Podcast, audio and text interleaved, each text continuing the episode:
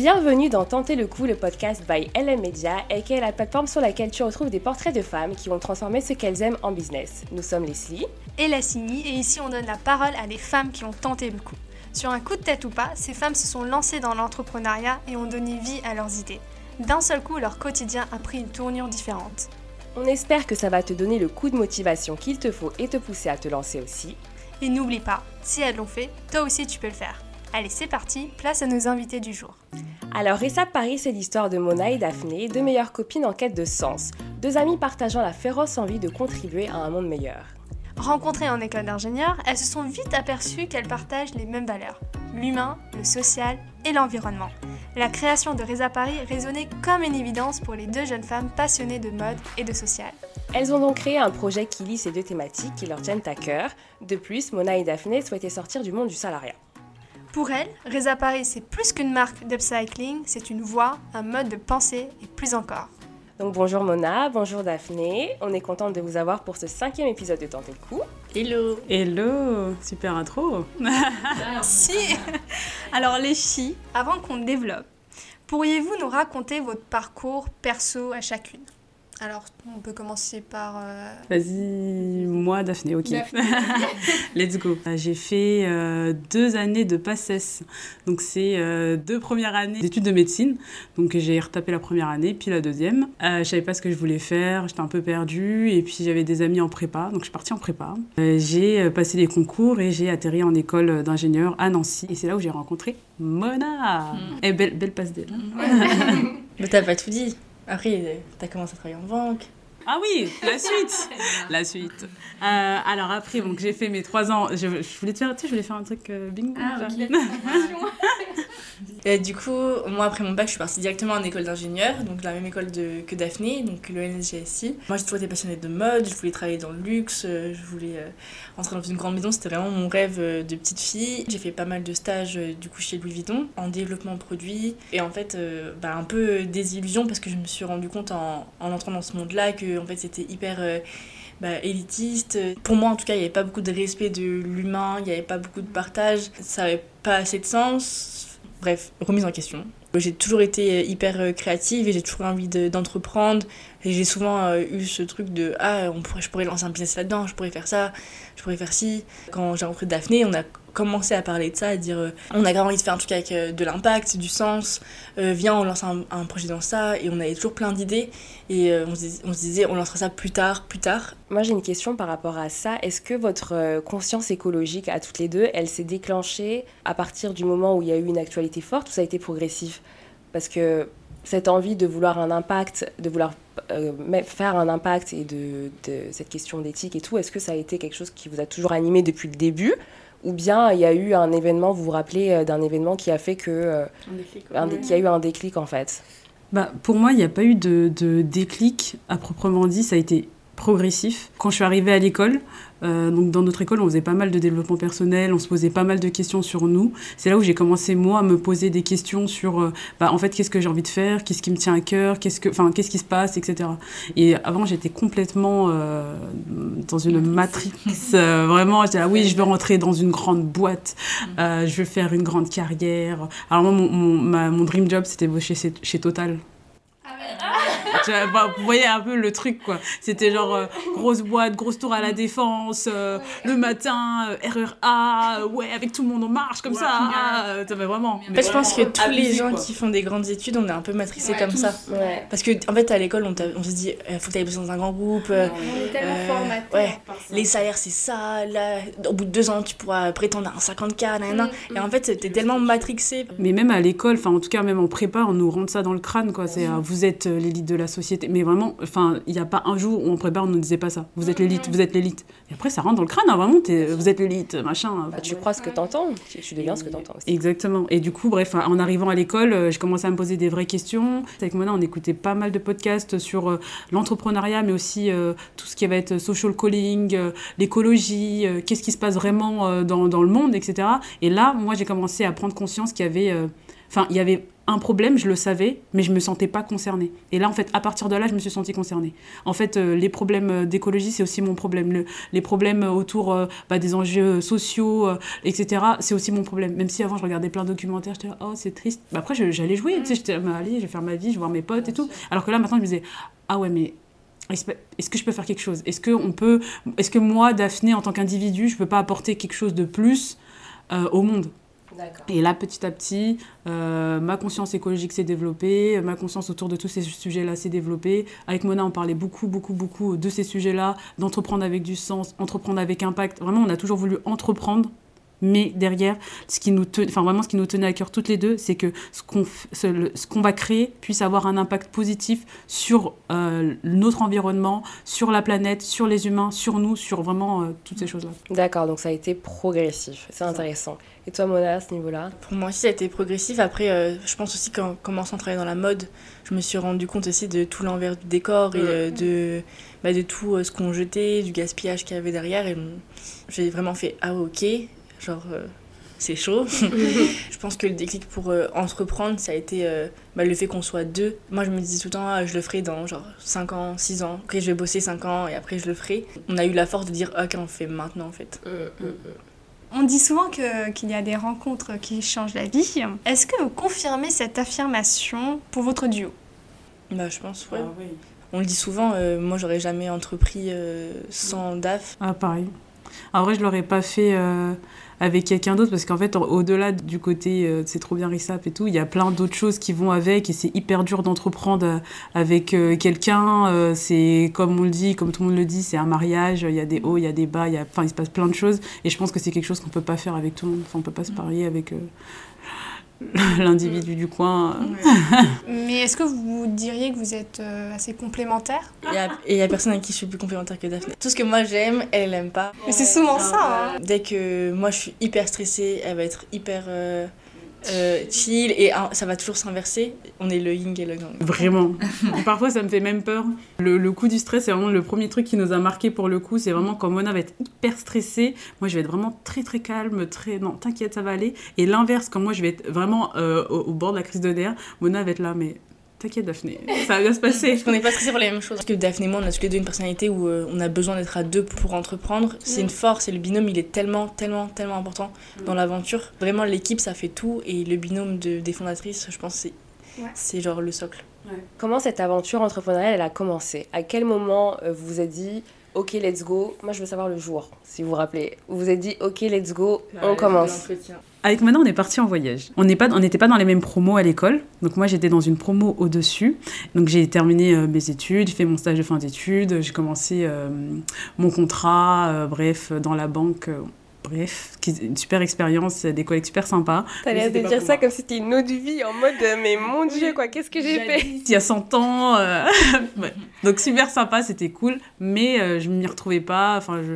enfin, vraiment, je me levais le matin. Et vraiment, je me disais tout le temps, je l'avais dit à Mona, je me suis dit, mais quand je vais euh, mourir, est-ce que j'aurai envie que sur ma plaque, on me dise Ah, super sympa, Daphné, chef projet euh, digital, transformation, merci pour tout. Merci d'avoir fait en sorte qu'on puisse utiliser des ordinateurs. Enfin, j'étais là, mais non, en fait. Non, non, non. Donc, bref, Mona, elle, partait en césure. Donc, je me suis dit, euh, je pars aussi en voyage euh, avec euh, Mona et une autre, une autre de nos meilleures amies. Et on est partis tous les trois faire le tour de l'Amérique latine. On est rentrés. Les filles, elles sont retournées en cours pour leur dernière année. Et moi, je cherchais un travail. Je me suis dit, bon, bah, c'est bon, euh, maintenant, euh, je sais que je veux un travail avec du sens. euh, je vais chercher une boîte où il y a un peu de sens. Je cherche du travail, etc. Je passe des entretiens. Et en fait, à chaque fois que je passais des entretiens, je m'auto-sabotais, entre guillemets. Donc, je passais les phases, etc. Puis à la fin, je disais, ah, mais vous travaillez avec des entreprises de l'armement?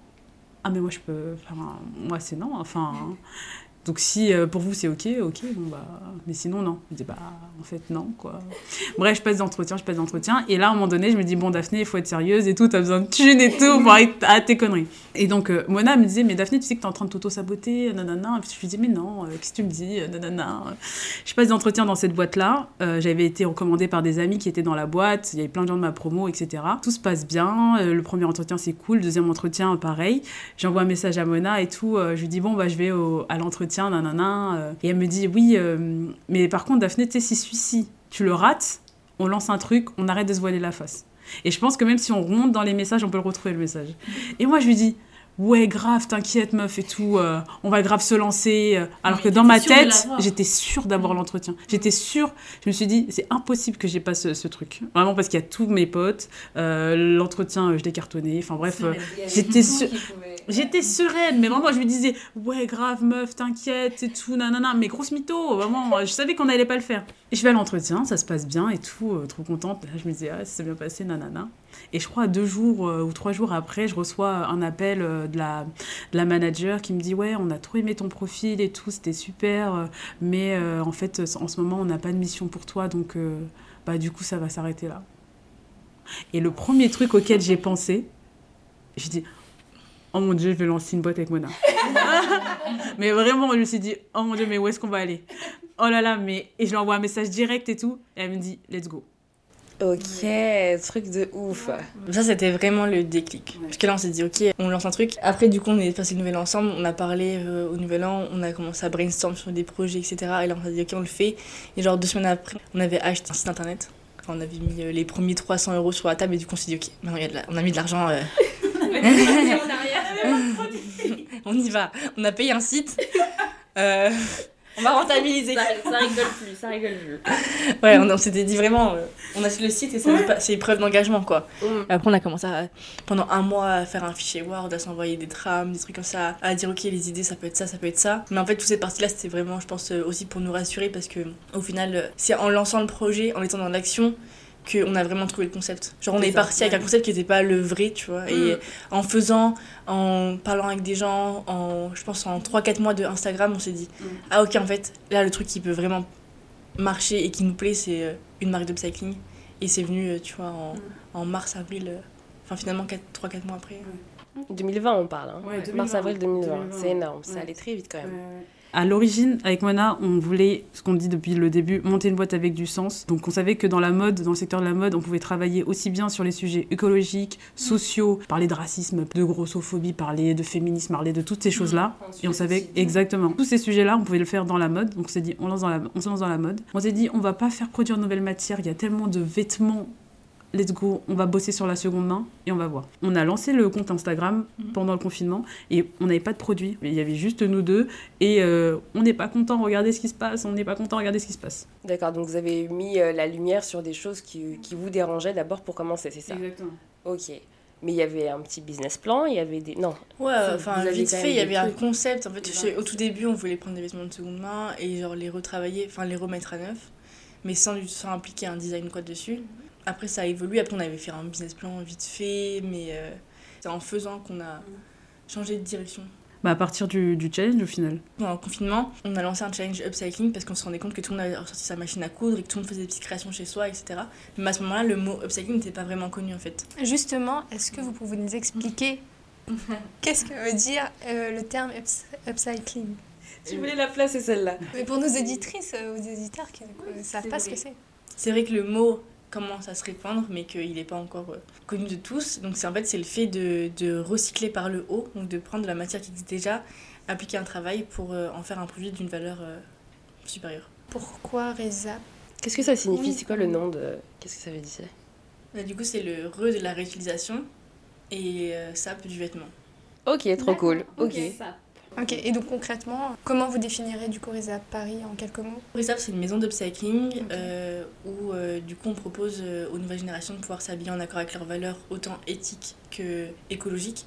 Et en fait on a trois axes, donc on a la partie euh, marque de vêtements où on propose des vêtements upcyclés, la partie box do it yourself où on propose des box pour euh, que les gens apprennent à faire par eux-mêmes, et la partie atelier où là c'est des ateliers que nous on anime. L'idée, c'est de démocratiser un maximum la pratique de l'upcycling et que ce soit en achetant l'upcycling ou en faisant faire de l'upcycling. Et c'était quoi les premières difficultés au tout début? Comment vous trouvez les, les couturiers? Comment vous trouvez les tissus? Genre, qu'est-ce que vous vous dites? Est-ce que vous avez des craintes aussi au début? Bah, les débuts, les débuts, du coup, on était confinés. On lance le premier challenge. L'idée, c'était euh, de proposer aux personnes qui étaient sur Instagram de transformer euh, euh, les pièces qu'ils avaient chez elles, chez eux, pour en faire des nouvelles pièces, donc faire de l'upcycling tout seul. Et nous, on mettait en compétition en fait toutes les créations. Au tout début, on avait, enfin vraiment, on avait très peu de personnes sur Instagram et on a eu 50 participations. Donc là, on se dit, ah, il y a quelque chose et tout, c'est trop bien. En continuant à échanger avec les personnes sur Instagram, on se dit, mais en fait, ce serait cool de lancer peut-être euh, aussi une, une marque d'upcycling, enfin proposer des vêtements upcycling. Sauf que nous, on faisait pas, on n'était pas des experts de la couture. Et en fait, sur Instagram, on a rencontré euh, une fille qui s'appelle Sonia, qui elle aussi euh, commençait dans la couture. Et on lui a dit, bah écoute, nous, on a la possibilité de créer une marque, de vendre des produits cet été. Est-ce que ça tente de, pour un été, tenter l'aventure avec nous alors, quand tu lui as dit cet été, vous y croyez ou bien c'était vraiment une parole euh, Non, ah, non, non, foi, euh, ah, non, non, nous, on était partis, on était des terres. Hein. C'est très concret. Rissap, c'est aussi l'histoire de, de, des rencontres et des rencontres sur Instagram. Et on a rencontré euh, la gérante d'une boutique dans le Marais qui s'appelle Bottega Conceptor, la boutique. Et la gérante s'appelle Manel. On a aussi rencontré Atem, qui est aujourd'hui un de nos associés. Pendant qu'on était confinés, nous, on disait, bon, bah, en sortant, en sortant du confinement, on va proposer des pièces. On, va, on avait nos pièces préparées de, de seconde main, revalorisées. On va les mettre en vente. On va poser des choses. On a fait un premier pop-up chez elle, ça s'est super bien passé. Et elle, elle nous a dit écoutez, moi cet été je suis pas là, je vous laisse les clés de la boutique, vous faites ce que vous voulez. Ah ouais.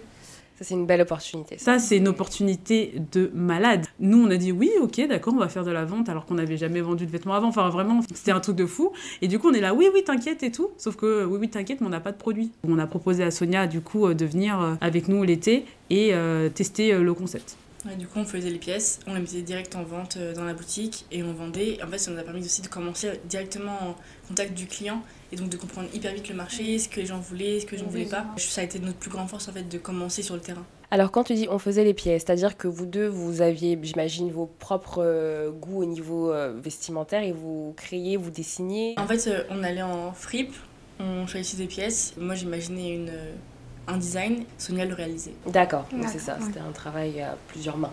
Ouais, c'est ça. Et ce que Mona dit pas, c'est qu'elle était en stage de fin d'études à ce moment-là. Et ça aussi, c'est très drôle. J'étais en stage en double vie. ça, c'était vraiment très drôle. Ouais. Mais, mais on sent que vous étiez vraiment déterminé. ouais, en fait, à partir du moment où on s'est dit on le fait, genre, on, on a vraiment mis l'énergie pour le faire.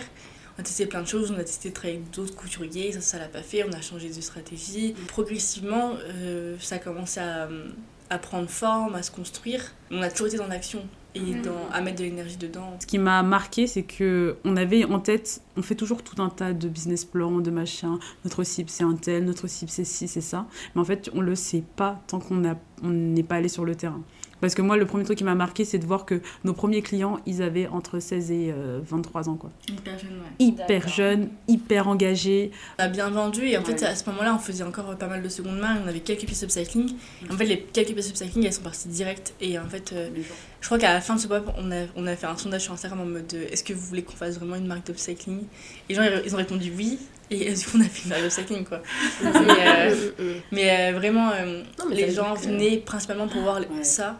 Et euh, toutes les pièces d'obstacle sont parties alors qu'elles étaient faites. Euh, enfin, elles n'étaient pas les plus belles pièces qu'on avait qu'on a pu faire. Euh. Selon vous, enfin selon toi, Oui, oui. Mais... C'était les premières qu'on n'avait pas encore le savoir-faire, etc. Mm. Mais ça a vraiment plu le concept. Et du coup, on a commencé à pousser ça, à montrer sur Instagram. Et en fait, quand on a commencé à vraiment parler que d'upcycling, les gens ont grave kiffé. Il y avait de plus en plus de gens qui nous suivaient, etc. Je suis contente d'avoir eu cette petite histoire derrière. Ouais, non, c'est cool. Hein. Aujourd'hui, on voit que les grandes anciennes euh, repensent la mode de manière un peu plus éthique. Et justement, il n'y a pas longtemps, vous avez euh, collaboré avec l'emblématique euh, marque américaine de denim Levis. On aimerait vraiment connaître les coulisses de cette collab, comment ça s'est fait. Alors, c'est eux qui sont venus nous chercher. Ils avaient un projet de créer un espace où les personnes pouvaient venir redéposer leurs anciens jeans. Donc, vraiment recréer nos boucles, enfin, une économie circulaire au sein de, de leur marque. Donc, ils ont une boucle qui est créée qu'est-ce qu'on fait de ces choses-là? Et une des solutions, c'était l'upcycling. Pour le coup, nous, ça faisait un moment qu'on faisait proposer pas mal de choses sur Instagram, etc., autour du jean principalement. Et donc, ils sont venus nous chercher pour euh, travailler sur justement la revalorisation de, euh, des jeans de seconde main qui allaient revenir dans leur boutique. Et c'est là où euh, vraiment la, la, collaboration a commencé. Et l'idée, c'était vraiment bah, proposer un, maximum de choses avec eux pour, encore une fois, pousser l'upcycling, parler de l'upcycling, démocratiser l'upcycling.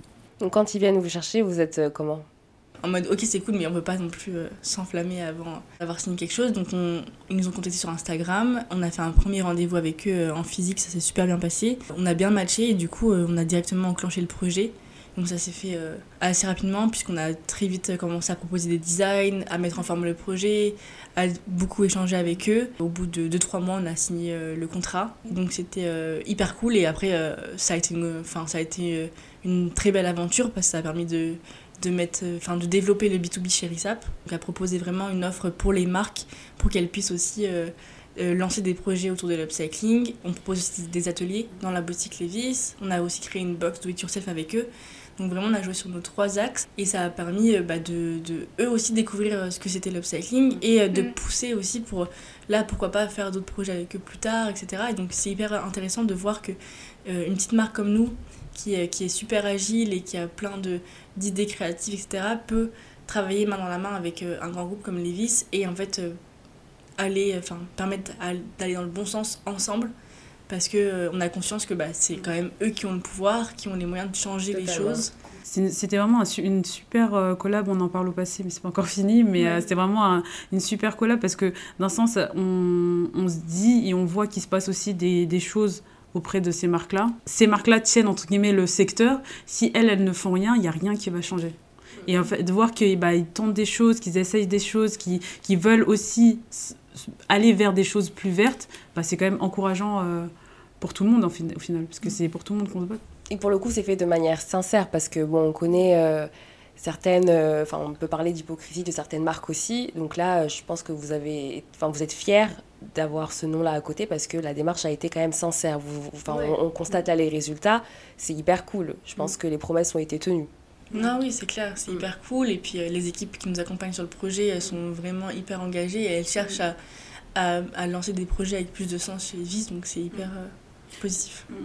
Et ça aussi, on le voit pas souvent. Souvent, quand on prend euh, une, marque, on prend vraiment euh, euh bah, l'entité. on voit pas les gens qui, qui sont à l'intérieur, qui veulent, ouais, qui travaillent à l'intérieur et qui veulent faire changer les choses. Nous, nos interlocutrices chez Levis, elles sont hyper engagées. Elles veulent vraiment pousser plein de choses. Elles sont à 3000%. Et quand on travaille avec des gens comme ça, bah, ça fait mm. hyper plaisir. On se dit, bon, bah, en fait, certes, voilà, la marque, elle n'est pas clean à 100%, mais il y a des gens qui veulent faire bouger les choses. C'est des grosses machines, quoi. Elles peuvent pas changer du jour au lendemain. Voilà, ça va se faire petit à petit et puis, y a, et puis bon, il y a les gens euh, avec qui, par, par exemple, vous parlez qui sont hyper engagés, mais il y a surtout aussi les têtes qu'il faut aussi convaincre. Et ça, ça prend peut-être un peu plus de temps, parfois. Et c'est pour ça que c'est hyper intéressant d'avoir des projets. Euh, comme ce qu'on a pu faire avec Levis, qui montrent qu'il se passe quelque chose et que le consommateur veut consommer mieux, pour prouver, arriver sur la, sur la table auprès de ces personnes-là, leur dire bah écoutez, les chiffres c'est ça, on a vendu tant, on a fait ça, on a fait ci. Il faut vraiment aussi derrière que ce soit pas quelque chose de lunaire, oui, trop bien l'écologie. Non, en fait, il se passe quelque chose,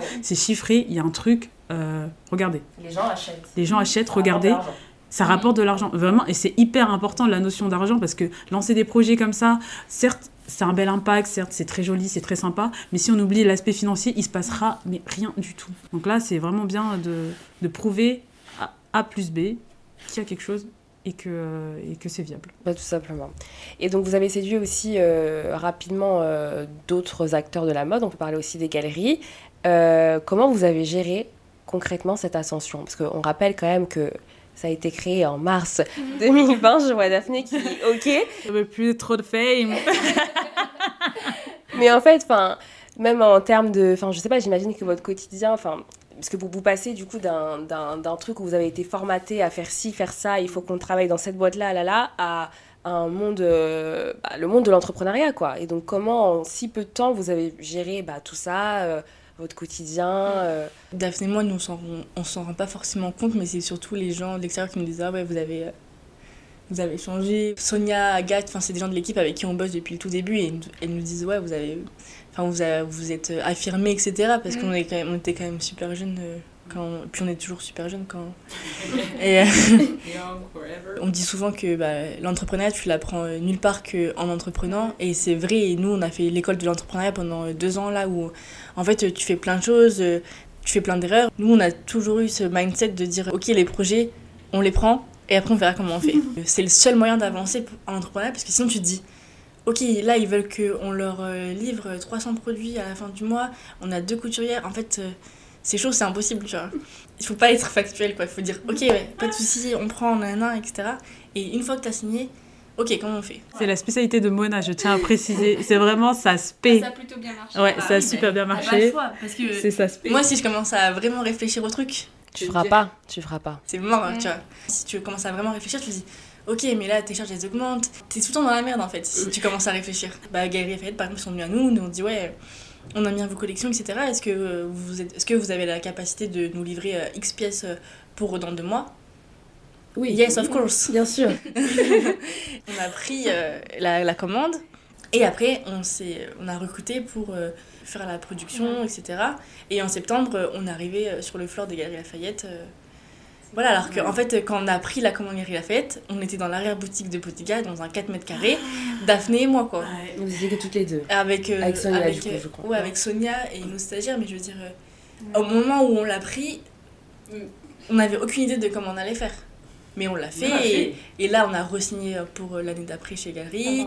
Euh, depuis, on a fait pas mal de commandes chez eux, ça se passe super bien. On est responsable, donc quand on s'engage sur un truc, Faut le faire. on le fait. sûr. Et c'est carré. Daphné, elle enchaîne sur la deuxième partie, où, euh, pour ça qu'on est hyper complémentaires, où elle, euh, elle a à cœur de rendre toujours un truc qui est ultra carré, ultra parfait et tout. Quoi. Elle est ultra perfectionniste. Moi, je m'engage sur un truc, et après, avec Daphné, on fait en sorte que, le, truc, le rendu soit nickel. Quoi. Ouais. Et on se donne à fond pour le faire. On se donne à 3000%. Vraiment, je pense que ça, ça aussi euh, qui fait qu'on a un, un bon duo et que ça fonctionne bien, c'est que en termes d'énergie, on est aligné, on se donne toujours à 3000 quoi. C'est soit on le fait à fond. euh, Soit vous faites pas, en fait. Ouais. Si on le fait, parce que Mona elle, va le faire, mais genre euh, du coup.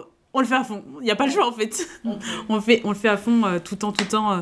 Et c'est vrai que moi je suis ultra perfectionniste. Des fois c'est même bloquant parce que en entrepreneuriat on dit euh, done is better than perfect. Et moi je suis vraiment dans le perfect et Mona est vraiment dans le done. Et du coup c'est c'est challengeant au quotidien, mais du coup, je pense que c'est ce qui nous a vraiment euh, poussé vers le haut parce qu'on accepte des trucs euh, que moi, par exemple, naturellement, j'aurais dit, bah, je peux pas le faire parfaitement, je le fais pas.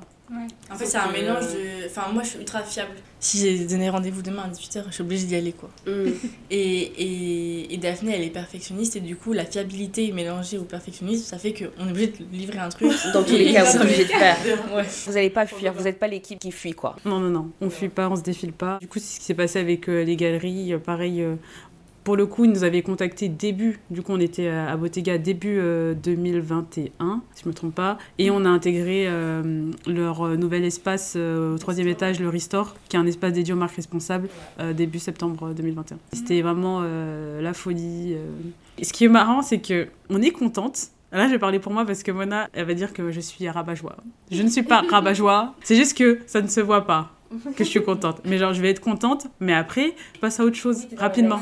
Je suis déjà à autre chose. Et en fait, ce qui est dommage, c'est parfois, c'est que c'est vrai, et Mona me le dit souvent, c'est qu'on prend pas le temps de célébrer nos victoires. Ouais. Ouais, même de les savourer. Enfin, genre, c'est ok, galerie next, tu vois. Alors qu'en fait, c'est un truc de ouf. Ça fait, on a un an. Bah ouais, non, On a un an, on vient pas de la mode, on est galerie et tout. Il y a des gens qui nous ont fait confiance dès le début et qui nous ont permis de grandir. C'est hyper plaisant de voir qu'il y a des grands groupes qui, qui nous font confiance, qui nous aident à nous développer, Mm. parce qu'en fait, euh, c'est eux aussi qui nous permettent de grandir, qui nous donnent de la visibilité, etc. On, on avance ensemble et c'est des beaux partenaires. C'est des très beaux partenaires qui veulent aussi ch- faire changer euh, pas mal de choses, donc euh, c'est toujours hyper euh, encourageant de travailler avec des, des personnes euh, comme ça, qui sont à l'écoute, qui a force de proposition. Enfin, c'est un plaisir de, de bosser en tout cas avec les personnes avec, avec qui on est en contact, que ce soit chez Lévis, euh, aux galeries. euh.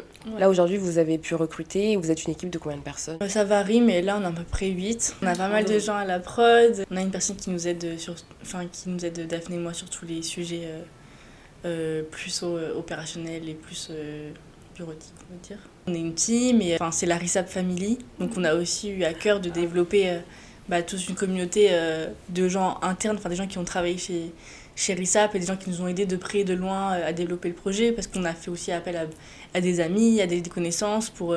Voilà, faire euh, des shootings, euh, développer des graphismes. Donc il y a aussi pas mal de gens qui nous ont aidés, on est hyper bien entourés, on a été hyper conseillés. La force de l'entrepreneur, c'est de bien s'entourer. Et la force de RISAP, c'est de conserver toutes ces belles rencontres au quotidien. Je pense que ça leur fait plaisir de voir aussi l'évolution. Pour les personnes qui étaient là au début, par exemple, de voir euh, là où vous en êtes aujourd'hui, c'est intéressant, c'est cool, c'est trop cool. Porte une certaine fierté, je pense. C'est ça. Alors, l'inclusion et la mixité sociale sont des notions assez importantes pour vous. Et justement, comment vous mettez cet aspect en avant à travers euh, votre marque? C'était des sujets qui nous tenaient vraiment à cœur avec euh, Mona. Quand on a lancé la marque au tout début, nous, on voulait travailler euh, en exclusivité avec des couturiers euh, nouveaux arrivants en France. Sauf que, il y a pas mal de problématiques propres au business qui, ont fait qu'on ne pouvait pas, en fait, nous offrir à ces personnes-là une stabilité. Parce que nous, on était très instable au début, on ne savait pas trop. Donc, c'était très compliqué. Donc, c'est pour ça qu'on s'est dit, bah, en fait, on ne peut pas viser un groupe, entre guillemets, particulier. Donc, on va ouvrir à, à, tout le monde en soi. Et en fait, Sap, c'est tu viens comme tu es. Si tu es passionné, euh, que tu as envie de faire bouger les choses, bah, tu peux intégrer l'équipe et venir bosser avec nous. Et euh, on a commencé comme ça. Donc, on travaille avec des autodidactes, on travaille avec des personnes en réorientation, on travaille avec euh, des étudiants, on travaille avec vraiment tout le monde, toutes les personnes qui partagent nos valeurs et qui ont envie viennent bosser chez nous. Et il n'y a pas d'énormes barrières à l'entrée comme ce qui est le cas dans le secteur de la mode. Nous, on a essayé de casser ces barrières et dire ok, tu peux bosser dans la mode, etc. Bah, viens et on développe ton talent ensemble. Tant que tu as la motivation et que tu as un minimum de connaissances, parce que je pense que, est-ce que je sais pas si vous formez les gens? Bah En fait, vu qu'il n'y a pas, entre guillemets, il y a pas d'école de cycling, les gens aussi viennent euh, beaucoup chez Risa pour apprendre euh, comment, euh, comment travailler en upcycling, comment faire de la couture, c'est d'autres techniques, c'est un autre savoir-faire. C'est vraiment déconstruire des, des, des, produits qui existent déjà, les remettre à plat, refaire des produits dedans, réutiliser les chutes, faire du patchwork. Enfin, c'est vraiment euh, avoir plein de matières et tout réutiliser pour euh, faire de nouveaux produits. On a vu que la pandémie, elle avait occasionné pas mal d'excédents de stock d'invendus. Tu en parlais aussi, euh, étant donné que tu as travaillé dans des maisons de luxe. On parle d'une perte estimée entre 140 et 160 milliards d'euros pour les stocks issus des collections à printemps-été 2020. Est-ce que vous pensez que la crise sanitaire a réellement changé la vision de la mode pour de nombreuses enseignes? En effet, du coup, il y a pas mal de marques qui ont perdu énormément d'argent parce que les, les collections étaient déjà était déjà produite et du coup pouvait pas être vendue euh, sur, dans les magasins. En fait, je pense que le vrai changement, il a eu lieu chez le consommateur, qui lui a eu euh, une prise de conscience qui s'est accélérée, mm. qui a eu énormément de déclics. Il y a eu aussi le scandale avec euh, la communauté des Ouïghours, qui, a, qui a eu lieu, enfin qui s'est révélé beaucoup plus pendant, pendant le, le, confinement, bien que ça fait beaucoup plus longtemps que, que, que ce drame existe. Mm. Mais du coup, je pense que c'est vraiment le consommateur qui a dit ok là on est en crise sanitaire il se passe un truc euh, qu'on n'a jamais eu euh, qu'on n'a jamais eu de crise aussi entre guillemets grave avant. Euh, il y, a, y, a, vraiment une prise de conscience à, avoir il y a vraiment un changement à avoir. Et là on arrive à un point de non-retour. Et du coup le consommateur ne veut plus des enseignes classiques. Et donc les enseignes n'ont aucun autre choix que de changer parce qu'ils sont, soumis, ils sont soumis aux, aux lois du consommateur en mm. fait. Voilà, et après il y a aussi euh, la législation qui est passée avec la loi AGEC qui est passée en janvier 2022 euh, qui interdit du coup les marques maintenant euh, à détruire leurs invendus. On a tendance à penser mm. que c'est les grands groupes qui font les règles, à raison, mais on peut nous en fait changer complètement les choses quoi. Moi je l'ai toujours pensé, c'est le consommateur qui détient le pouvoir. C'est-à-dire que demain, le consommateur arrête de consommer euh, de, la, de la fast fashion, il n'y en a plus en fait. Les grandes marques vont dire Ah bah ça vend plus, ah bah faut peut-être que je fasse quelque chose qu'ils aiment. Si toutes les grandes marques ont commencé à proposer des collections green, c'est parce qu'ils voyaient bien qu'il y avait une tendance chez le consommateur. Ils lancent pas des projets euh, comme ça, tout est hyper processé, tout est, enfin, tout est bien réfléchi. C'est le consommateur qui a le pouvoir et en fait, il faut qu'il prenne conscience de son pouvoir là et c'est lui qui choisit en fait ce qui, ce qui va arriver sur le marché.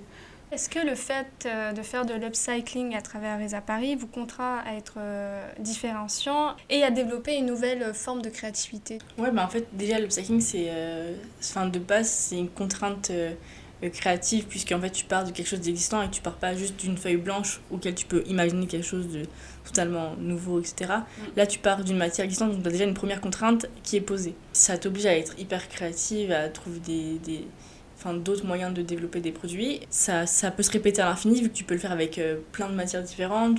Tu peux toujours aller chercher de nouveaux trucs. Hum, par exemple, euh, là, euh, ce matin, on, on, est parti voir une marque qui fait de la dentelle et ils nous disent voilà, qu'est-ce qu'on peut faire comme upcycling avec de la dentelle? Bah, C'est un nouveau défi créatif en fait. Si on ne l'a jamais pensé, c'est vrai, qu'est-ce qu'on peut faire avec de la dentelle, etc. Et en fait, avec toutes les matières qui existent, toutes les formes, tous les volumes qui existent, on peut toujours repenser le, le format. Et il y a beaucoup d'innovations sur euh, les process créatifs, enfin les process de production, comment on, arrive à, faire de la série en upcycling, comment on arrive à faire de la quantité, comment on réussit à, à faire quelque chose qui se ressemble sans trop se ressembler. Enfin, il y a plein de choses qu'il faut réinventer. En fait, c'est vraiment un nouveau modèle qu'il faut réinventer. Et aussi éduquer le consommateur à dire, ok, bah, euh, ton produit ne sera pas exactement comme ça, il ne sera pas exactement ce 34 là. Il y a aussi beaucoup d'éducation chez le consommateur pour lui dire... Euh, euh, si tu veux mieux consommer, il faut aussi sortir du, du cadre de euh, tu vas avoir exactement le même top que ta copine à côté, etc. Parce que vous faites des pièces uniques, on est d'accord. Ça reste unique, ouais. Mm. En fait, nous, ce qu'on propose avec RISAP, avec euh, notre catalogue produit, ce sont des modèles. Donc on va avoir voilà, maintenant une quarantaine de modèles. Par exemple, le modèle Sweet avec les manches en jean tu vas avoir un sweat avec une marchandise. Ce sera le tien, le vo ton voisin, entre guillemets, qui achète aussi euh, ce même modèle-là. Si même s'il prend la même teinte, ce ne sera pas forcément les mêmes couleurs. Les modèles sont uniformes, mais la pièce reste unique. Ce qui est bien avec l'upcycling, c'est que c'est vraiment tout est nouveau euh, de l'amont jusqu'à l'aval, c'est-à-dire que du sourcing avec les fournisseurs jusqu'au client le modèle est vraiment à réinventer partout. Et ça, nous, on l'a vu quand on a commencé à travailler justement avec les galeries, c'est que nous, ce qu'on proposait, ça ne matchait pas forcément avec leur système, leur process mis en place. Donc là aussi, avec euh, nos partenaires B2B, on vient créer un nouveau mode de fonctionnement. Enfin, partout où on va mettre de l'upcycling, il y aura quelque chose à réinventer. Et vous avez du coup l'impact positif que vous souhaitiez avoir euh, dès le début. Quoi. Donc ça, c'est cool.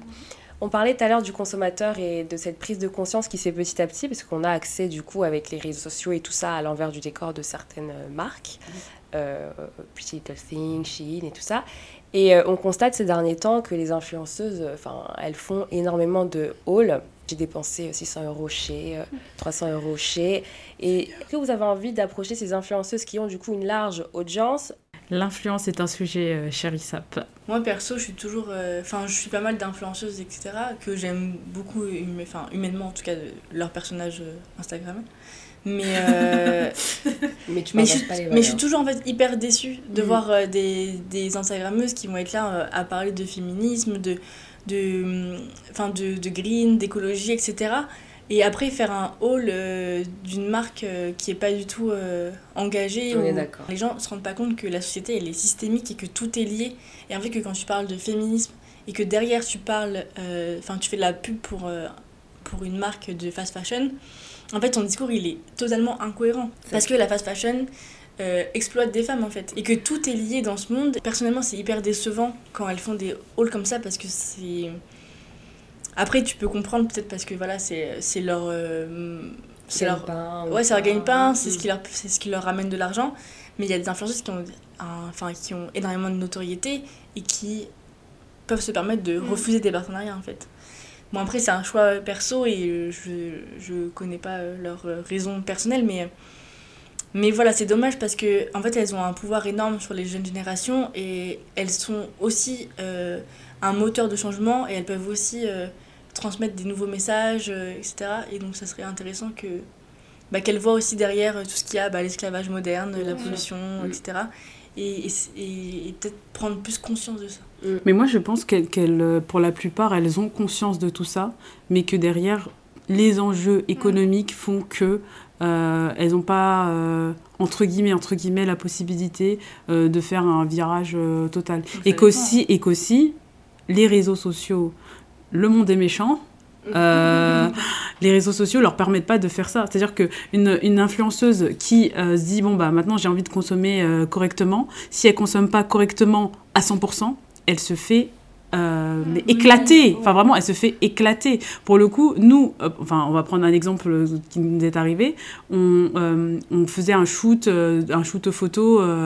je sais plus, on shootait quoi, des pantalons bico et notre le, le modèle elle avait une cigarette à la main. Moi, on m'a envoyé un message euh, en privé pour me dire Ouais, vous dites que vous êtes une marque éco-responsable, mais votre modèle, elle fume, ça pollue les cigarettes. Mais attends, mais en fait, on vient de monter une marque 100% euh, green. Tu me parles d'une cigarette sur un shoot. Et là, les influenceuses, elles aussi, elles, ont souvent des messages comme ça où, euh, mm. même si elles veulent changer, bah, il suffit que, ah bah, il y a une bouteille euh, en plastique sur la table. Ouais, mais en fait, tu dis que tu veux faire ci, mais machin. Donc, d'un côté, moi, je peux comprendre, je peux comprendre ça. Ça, je peux le comprendre. Mais, ça, je peux le comprendre. Mais quand il y a des meufs qui font des trucs euh, où elles sont payées, enfin, des sommes énormes, enfin, il y a des filles qui font des, elles font des campagnes pour des marques, elles sont payées, je sais pas, 10 000 balles la journée et elles n'ont pas, elles pas besoin de 2000 balles de plus de Chine par mois, tu vois je suis, je suis d'accord, mais je veux dire, euh, moi je parle pas de Chine parce que vraiment Chine pour moi c'est des bas-fonds. Mais pour d'autres marques de fast fashion, euh, je peux comprendre que même si elles ont envie de mieux consommer, que c'est le, que, que c'est leur gagne-pain en soi, c'est, ça paye leur facture. En vrai, euh, Bon, je vais pas les défendre. Là, je vais, rentrer, je vais rentrer dans mon personnage du labo. Alors, à chaque fois, à chaque fois c'est ce qui se passe, c'est que je, dès qu'on a un débat, je sais pas pourquoi, je prends position pour la personne qui a pas d'avocat, alors que je suis pas forcément d'accord. Non, mais, c'était intéressant pour nous d'avoir votre avis parce que nous, on se le pose. Et c'est vrai que bon, notre conscience écologique, elle évolue petit à petit. Mais n'empêche, on constate quand même, enfin, on a vu, enfin, quand on regarde ces vidéos-là, sachant qu'on connaît l'actualité, on peut pas, personne peut dire aujourd'hui, euh, enfin, personne, tout le monde est au courant de, de ce qui se passe dans la fast fashion. Donc, c'est. c'est- un peu choquant quand on voit ce genre de vidéo qu'on qu'on soit à fond ou qu'on soit entre les deux ou qu'on soit pas du tout euh, initié au truc. Donc euh, pour nous, c'était important d'avoir votre avis euh, là-dessus et c'est c'est cool. Justement, qu'est-ce que vous dites aux personnes qui savent qu'il n'est pas bon d'acheter sur ce genre de site et tout ça, qui ont cette conscience éco dont on, parlait, dont on parle depuis tout à l'heure, qui veulent arrêter, mais qui finalement finissent par prendre un vêtement de temps en temps sur ces sites-là parce que c'est pas cher, c'est beau et parfois ça arrive vite. J'adresse ce message à mes petites sœurs. C'est totalement visé, sachez-le, c'est totalement visé. Pourquoi? Vraiment, pourquoi? Moi, vraiment, je comprends. Pour le coup, mes sœurs, elles consomment de la fast fashion à foison, ça me dépasse. Euh, Bref, on en, on en discute tous les jours. Je sais que c'est un problème de, de portefeuille, je sais que c'est un problème financier, mais euh, je pense qu'on peut aller au-delà de cette excuse qui est en soi, qui reste une excuse, parce qu'en soi, elles n'ont pas besoin d'acheter des nouvelles robes pour chaque soirée. Donc je pense que c'est plus profond et qu'on doit approfondir le, le, la- le problème. Pourquoi Pourquoi? Et vraiment, j'ai vraiment de savoir pourquoi elles ont besoin autant de consommer. Est-ce que c'est parce qu'on leur met tout le temps de nouveaux produits sous les yeux? Est-ce que parce que, euh, je sais pas, c'est un effet de société? Parce qu'elles ont totalement conscience. Moi, maintenant, elles me disent plus, j'ai acheté une robe chez euh, Boo, j'ai acheté une robe chez euh, Shein. Elles me disent, Euh, non, mais elles, me- elles me disent plus ça. Elles me disent, je suis désolée, Daphné, j'ai consommé de la fast fashion. je, elles savent qu'il y a un problème. Mais je c'est plus fort qu'elles, je ne sais pas. Enfin, Bah, je pense aussi parce que voilà, elles veulent être à la mode, elles veulent Mm. être euh, belles et tout, et que c'est un moyen euh, pas cher de. de... Mais on peut être à la mode avec. euh, on voit que votre marque, elle est très tendance. On voit les pièces. Vous faites, je crois que c'est entre 40 et 150 euros, à peu près, les trucs Ouais. comme ça. Vous, êtes, vous faites quand même des produits assez tendance, quoi. On porte pas du. Je sais pas, des trucs gros, larges. euh, voilà, vous essayez vraiment de rendre le truc. C'est euh, cool, après voilà, enfin, je veux dire, Chine, ils proposent des robes à 8 euros quoi. Oui. On sera jamais aligné sur leur prix, il y a un problème euh, de, de référence de prix. Donc voilà, mais après, les gens qui consomment de temps en temps de la fast fashion, bah. Personne n'est parfait, donc voilà, mais, euh, mais l'idée c'est d'aller petit à petit vers, euh, vers des alternatives. Donc il y a euh, les friperies pour ceux qui ont des petits budgets, où il y a des friperies où tu trouves des trucs super cool à 1 euro, 2 euros, 5 euros. Donc vraiment, après il y a des friperies en ligne. Sur Instagram, il y a de plus en plus de filles qui font de la fripe en, qui font de la en ligne avec des super produits super beaux, etc. mis en avant. Euh, pas cher, euh, etc. Après, il y a, euh, du coup, il y a l'upcycling. Mhm. Et pareil, maintenant l'offre se développe et donc il y en a aussi pour tous les budgets. Il y a des, des upcyclers qui font des produits moins chers, euh, plus chers, voilà. Donc enfin, et même l'offre se développe en termes de design, de, de produits, etc. Et après, il y a les marques éco-responsables sur lesquelles vous mieux se diriger que les marques de fast fashion qui proposent des basiques aussi. Si tu veux un t-shirt blanc, un Marcel blanc, tu peux les trouver sur le marché. Donc, faut vraiment plutôt économiser euh, voilà 2-3 mois et t'acheter un, un beau t-shirt blanc euh, qui, est, euh, qui a une belle qualité, qui te, qui te- que tu pourras garder des dizaines d'années que ton t-shirt chez H&M que t'as acheté 5 euros et au bout de 3 lavages il est trop fin et il se trouve. Et... Donc en fait c'est aussi voir sur le long terme et se dire ok je vais pas répondre maintenant à mon besoin qui est imminent mais je vais répondre à un besoin et ça va, ça va me durer dans le temps et ça va... Parce que en fait c'est aussi l'immédiateté qui te... Oui, ça joue, bien sûr. Mm. C'est ça, ça. ça. Encore une fois, c'est une question euh, d'éducation. Et nous, on l'a dit au tout début, on n'a pas eu un déclic. euh, à un moment donné, ça a été progressif. Et moi, je pense sincèrement, et encore une fois, je parle à mes sœurs, euh, que ça va se faire progressivement. et, que, et, que, et que déjà, le simple fait de savoir que. Enfin, le simple fait d'avoir un sentiment désagréable en ayant passé à la. Commande. Exactement, c'est que c'est un début. Ouais, C'est un début de travail. Au moins tu sais. Et déjà, la- avoir l'information, c'est déjà un, un pas. Exactement. Et euh, du coup, est-ce que vous avez des objectifs euh, plus à long terme? Est-ce que vous souhaitez collaborer avec d'autres euh, maisons de luxe ou, euh, Quels sont vraiment vos objectifs sur le long terme? Vraiment, avec RISAP, l'idée c'est de créer une marque qui pourra, qui pourra permettre aux, aux gens de s'habiller euh, dans le quotidien.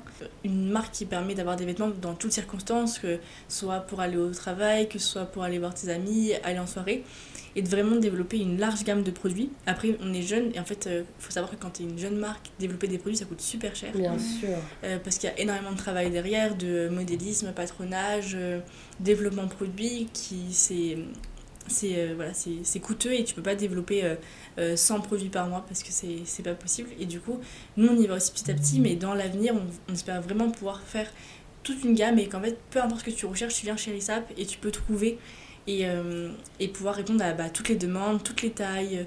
L'idée c'est vraiment de élargir la gamme, ouais, tous les portefeuilles et de réussir à, à créer une offre qui est complète pour tous les gens qui veulent s'habiller euh, euh, cool parce que voilà nous, nous aussi on, fait attention à notre style nous aussi on a envie de bien, de bien habiller.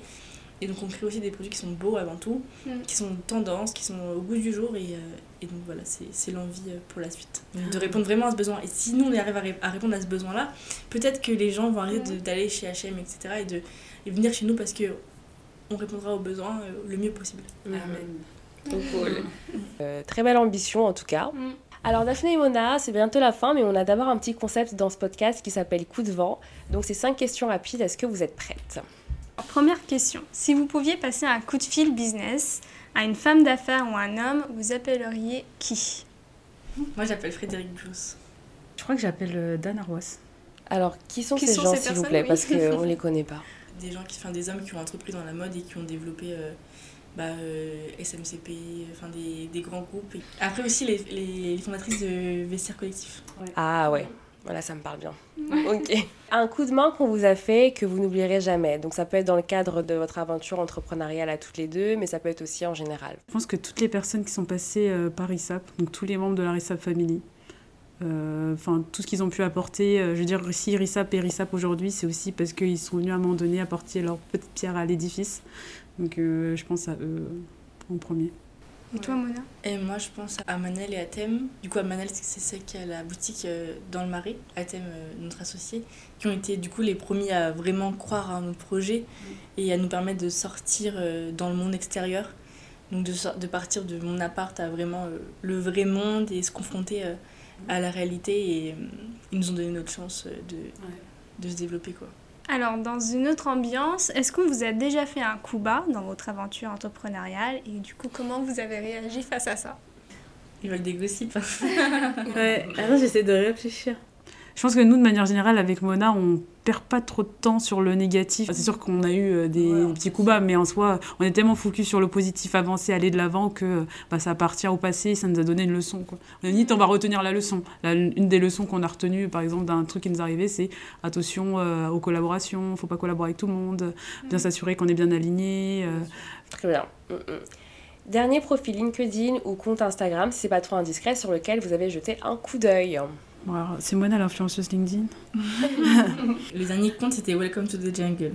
C'est un joueur de rugby. Et enfin, pour finir, une phrase ou une citation coup de cœur qui vous encourage à chaque fois.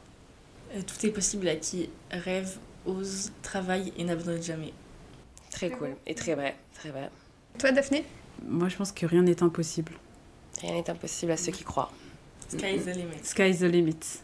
Et cette phrase nous a été dite par Madame la ministre Elisabeth Moreno, qu'on a rencontrée un jour, qui, en partant, vraiment nous a regardé et nous a fait Sky is the limit. Incroyable.